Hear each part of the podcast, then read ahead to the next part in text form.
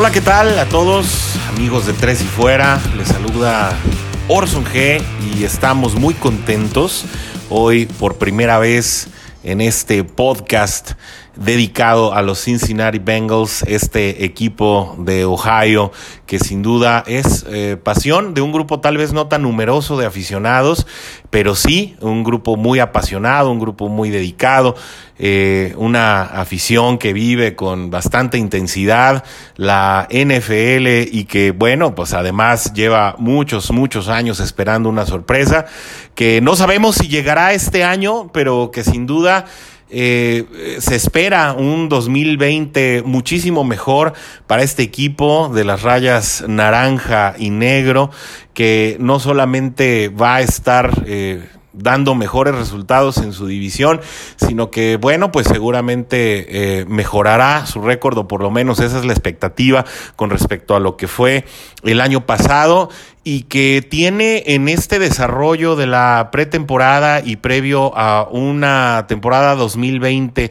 que sin duda será muy distinta a todas las demás por temas de los cuales ya estaremos hablando eh, más adelante, pues definitivamente tiene buenas noticias, se perfila eh, con un ambiente por lo menos positivo, eh, en donde Zach Taylor, el coach, pues ya no es el tema central como lo fue el año pasado su llegada que tuvo tantas expectativas y que tal vez pues no fue la mejor para todos, obviamente el récord así nos lo hizo saber. Y que bueno, esta pretemporada eh, tanto en temas de noticias como en movimientos, eh, como en llegadas y salidas, pues se presenta como una, una temporada más esperanzadora para todos los aficionados sin echar las campanas al vuelo, sin decir que va a ser un equipo protagonista o candidato al título, definitivamente no. Un equipo en construcción, un proyecto a tres o cinco años, pero que sin duda comienza a dar señales eh, que le dan esperanza a sus aficionados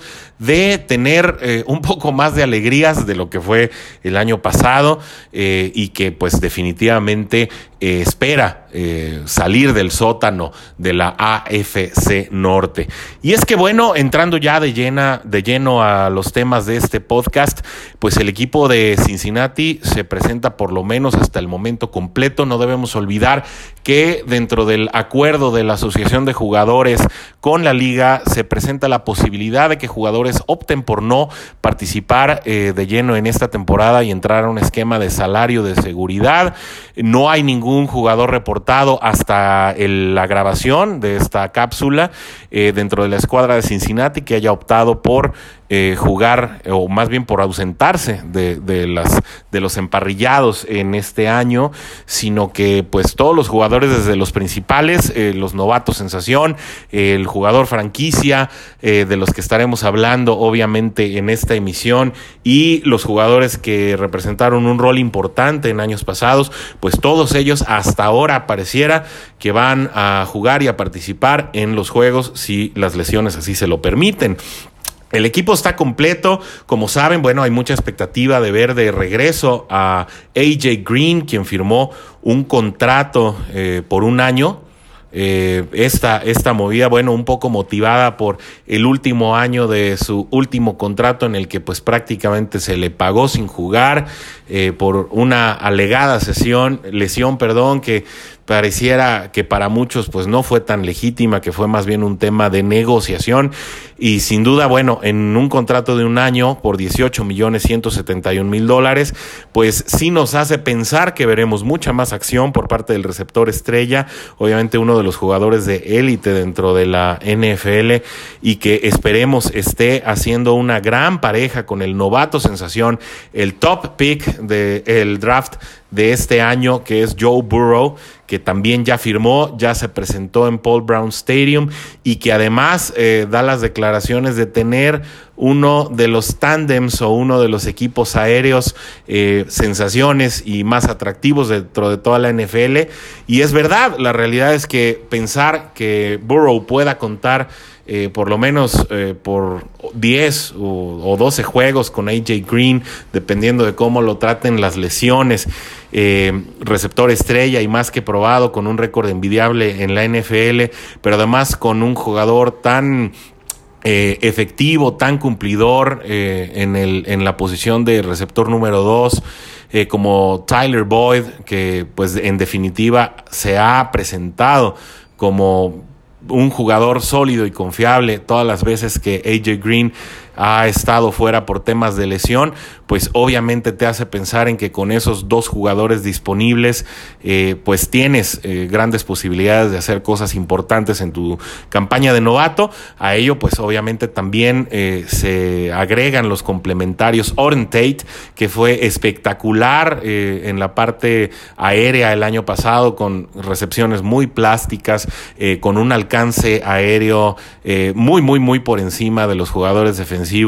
eh, promedio que lo estuvieron eh, que lo estuvieron cubriendo el año pasado y por qué hablamos de los defensores promedio porque si piensas que los que los eh, esquineros y los profundos principales pues van a estar ocupados precisamente con AJ Green y con Tyler Boyd pues esto le da muchas posibilidades tanto a las alas cerradas que que también, bueno, pues es un enigma lo que se va a presentar para este año.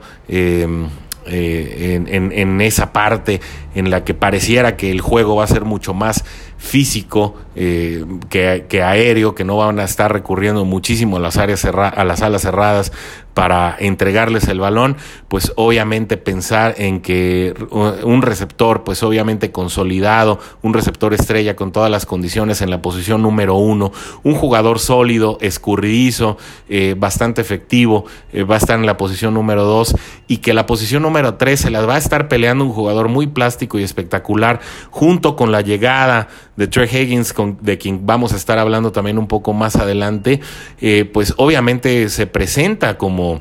un cuerpo de receptores muy peligroso que va a estar incomodando a muchas de las ofensivas rivales y que sin duda le darán un respiro a la línea ofensiva que todavía sigue siendo un enigma y que parece eh, tener adiciones importantes para este año, por lo menos en el papel, y de la cual se espera más de lo que estuvo entregando los dos años anteriores, pues pudieran generar una ofensiva muchísimo más atractiva de lo que fue la ofensiva de 2019 y la de 2018, donde obviamente pues hubo eh, muchos desastres y, y, de la que también algunos jugadores eh, de los cuales esperaba más pues han abandonado el equipo como lo es el caso de Andy Dalton que se fue ya eh, a tomar pues la banca de los controles de, de, los Dallas Cowboys y que sin duda pues estará también fungiendo ahí eh, como reemplazo de Dak Prescott y que seguramente pues también estará esperando su oportunidad de jugar allá. También se fue Tyler Eifert, un, jugador que aportó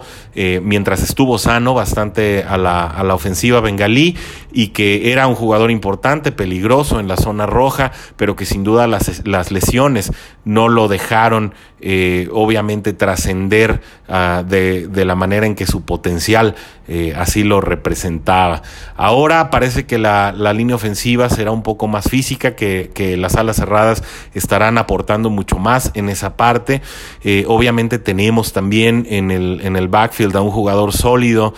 bastante también interesante como lo es Joe Mixon, que desde su llegada a, este equipo, eh, pues en menos de 700 acarreos, 693, prácticamente ya ha aportado eh, casi 3.000 yardas a la ofensiva, 2.931 para ser exactos. Un promedio que pareciera no ser eh, bastante espectacular, de 4.2 yardas por acarreo, pero que quienes han visto jugar a Mixon, entre ellos un analista de la NFL, pues que ya jugó también en la liga profesional en esta posición, que es Maurice Jones Drew, dice que está muy, muy emocionado de ver lo que puede hacer Joe Mixon eh, con esta nueva ofensiva. Obviamente con eh, pareciera eh, lo que puede ser un esquema muchísimo más balanceado. Sabemos también que Zach Taylor es de vocación muchísimo más ofensiva. Entonces, pues se plantea que, que este jugador, que además eh, de ser no solamente una amenaza por tierra, sino que tiene un promedio bastante interesante de 8.1 yardas recibiendo por aire, obviamente pues solamente con 100 recepciones, eh, pues pudiera aportar a un esquema bastante dinámico a un esquema que si la línea lo permite, eh, pues va a volver locas a las defensivas rivales y que si bien pudiera todavía no antojarse como dominante, sí puede ser preocupante y sacar de balance a bastantes equipos que pudieran excederse de confianza de un equipo que eh, pues hasta el momento aspira a colocarse entre cinco u ocho victorias y que en un momento dado le puede dar una sorpresa no solamente a los, a los rivales de división, sino a uno que otro equipo con aspiraciones y en un momento dado convertirse en incómodo como sucedió en el cierre de aquella temporada 2017 donde los bengalíes dejaron fuera a, los Baltimore Ravens de la postemporada y que sin duda fue un, un momento bastante, bastante doloroso para el equipo rival de la división. Y bueno, ¿Qué más tenemos acerca de lo que Cincinnati perfila para la temporada que viene? Eh, Trey Higgins se agencia del número 85, un número legendario a la, a la ofensiva. Eh, no solamente eh, hablamos de Tyler Eifert, quien lo estuvo ocupando en los últimos cinco años, sino obviamente del inolvidable Chad 85, Chad Johnson, que pues bueno, incluso muchas comparaciones se han hecho entre la dupla que pudieran ser eh, Joe Burrow y Trey Higgins eh, en comparativa a lo que en un momento dado fueron también eh, Chad Johnson y Carson Palmer en su llegada también a Cincinnati, que bueno, en aquel momento representó el regreso de Cincinnati a los playoffs después de muchísimos años de haber permanecido ausente de la postemporada, también en los primeros años de, de Marvin Lewis al, al control de, estos Bengals en los que, bueno, duró pues más de 15 años y que sin duda también sentaron un precedente en lo que es el equipo hasta hoy y que, bueno, todos recordamos aquella finalización de la, de la postemporada a manos de Von Olhoffen que rompió la, prácticamente las, eh, los corazones de, de, las expectativas al, al eh, aventarse no tan, no tan legalmente. Es una decisión muy polémica por parte eh, de, los, de los oficiales de la NFL en aquel tiempo. Eh, y que bueno, pues que representó la lesión de Carson Palmer en aquel momento y el regreso de los Steelers al juego y a la postre la eliminación de Cincinnati, quien eh, sigue sin ganar un partido postemporada desde más de dos décadas. Bueno, así pues, eh, Trey Higgins eh, se va a pelear ese puesto por el receptor número 3, pero sin duda no va a ser eh, solamente su expectativa, pues obviamente llegar a ser uno, un, un miembro más del cuerpo de receptores, una segunda ronda pues siempre está aspirando a llegar a los primeros planos y muchos ven en, este receptor el posible sucesor de AJ Green en años por venir, pero todo está por verse, es historia por escribirse y que esperemos que esto represente lo mejor para la escuadra ofensiva de Cincinnati. Hablando de la, de la defensiva un poco, para complementar también esta emisión que está a punto de llegar a su final. Se va Ryan Glasgow, una parte importante del roster de cambios a la defensiva. Prácticamente este, este tackle defensivo pues ya no entra en los planes de la escuadra de Cincinnati. Esto porque no, no solamente por el rendimiento pues digamos promedio eh, de Glasgow, quien era un jugador de, más vocación de defensiva de carrera, más que presionar a los mariscales rivales, eh, pues prácticamente eh, se nota que Cincinnati está buscando eh, una defensiva que ejerza muchísimo más presión sobre el mariscal contrario, que ponga más nervioso al lanzador y que precipite más las jugadas. bueno, obviamente tenemos jugadores ya de mucho, de mucha historia con el equipo y que además han representado jugadores pues ya sólidos, experimentados, que aportan muchísimo al esquema defensivo, como lo son Gino Atkins, como lo son Carlos Dunlap, el joven Sam Hubbard, que ha sido francamente una muy buena revelación en la línea defensiva, y Andrew Billings, que pues eh, con, con, sus posibilidades físicas, pues también pues prácticamente ponen a, a una línea defensiva muy sólida contra la carrera y que va a ser complementado por un cuadro de novatos que también están ya todos firmados, que llegaron ya en las últimas rondas del draft. Estamos hablando de Logan Wilson, de Khalid Karim, de Akeem Davis, Gaither, de Marcus Bailey, eh, todos ellos firmados junto con Nakim Adeniji y que sin duda están buscando inyectarle juventud uh, y obviamente dinámica y velocidad a una escuadra que parece no haber encontrado su balance, sobre todo en la línea de linebackers, eh, desde la salida de, de Ray Mawaluga, de Perfect y de Vincent Ray, que en un momento dado, bueno, sin ser grandes superestrellas, eh, lograron eh, solidificar muy bien eh, la parte media de la, de la defensiva y combinarse eh, con, con, con, líneas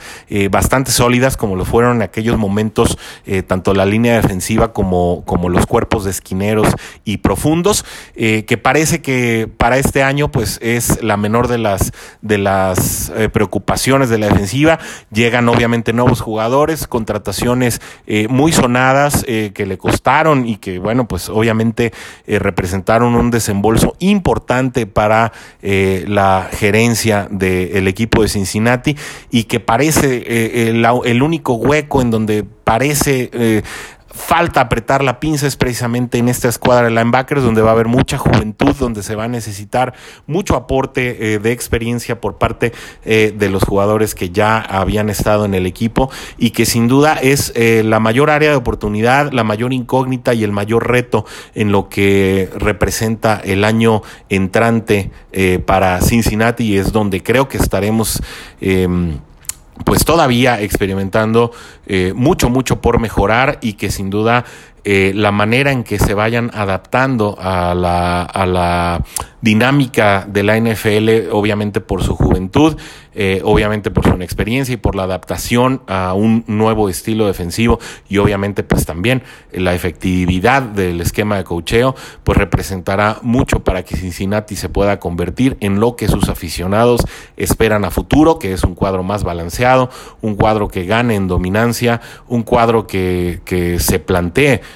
como una opción seria a futuro y que sin duda lo estaremos viendo y atestiguando en el desenvolvimiento de los años, sí los esquemas de cocheo, sí eh, el, el, manejo del juego, sí eh, obviamente la, el proceso de maduración de estos, de estos jugadores se da de la manera correcta. Y bueno, así llegamos al final de este primer podcast. Fue un gusto estar con ustedes. Obviamente estaremos en línea con el resto del equipo de Tres y Fuera trayendo muchísimo más de la información que se vaya presentando con una temporada que ya está prácticamente a la vuelta de la esquina, está tocando la puerta y eh, como ya lo dijimos, pues que obviamente entraremos todos muy en frío, eh, empezando por los jugadores, obviamente porque no tendremos pretemporada, no podremos eh, ver a muchas de las opciones eh, que en un momento dado pudieran ser sorpresas. Vamos a tener que esperar hasta la jornada número uno, hasta la semana uno, en la que estaremos obviamente eh, muy emocionados por ver qué representa, qué se presenta y qué estaremos celebrando qué estaremos atestiguando y qué estaremos viendo en esa semana tan esperada de inicio de la NFL. Por hoy nos despedimos, eh, fue un gusto estar con ustedes, se despide, les recuerda su amigo Orson G y aquí nos estaremos viendo cada 15 días con información fresca de los Cincinnati Bengals y un poco más de también la división de la AFC Norte. Fue un placer estar con ustedes, nos saludamos hasta la próxima. Hola. Soy Rudy Jacinto, creador de Tres y Fuera. Si te gustó el programa de hoy, suscríbete a este y otros podcasts de la familia Tres y Fuera. Tres y Fuera NFL, Tres y Fuera Fútbol, Tres y Fuera de tu equipo favorito y claro, el canal de Tres y Fuera YouTube con videos todos los días. Porque si tu equipo existe, Tres y Fuera lo cubre.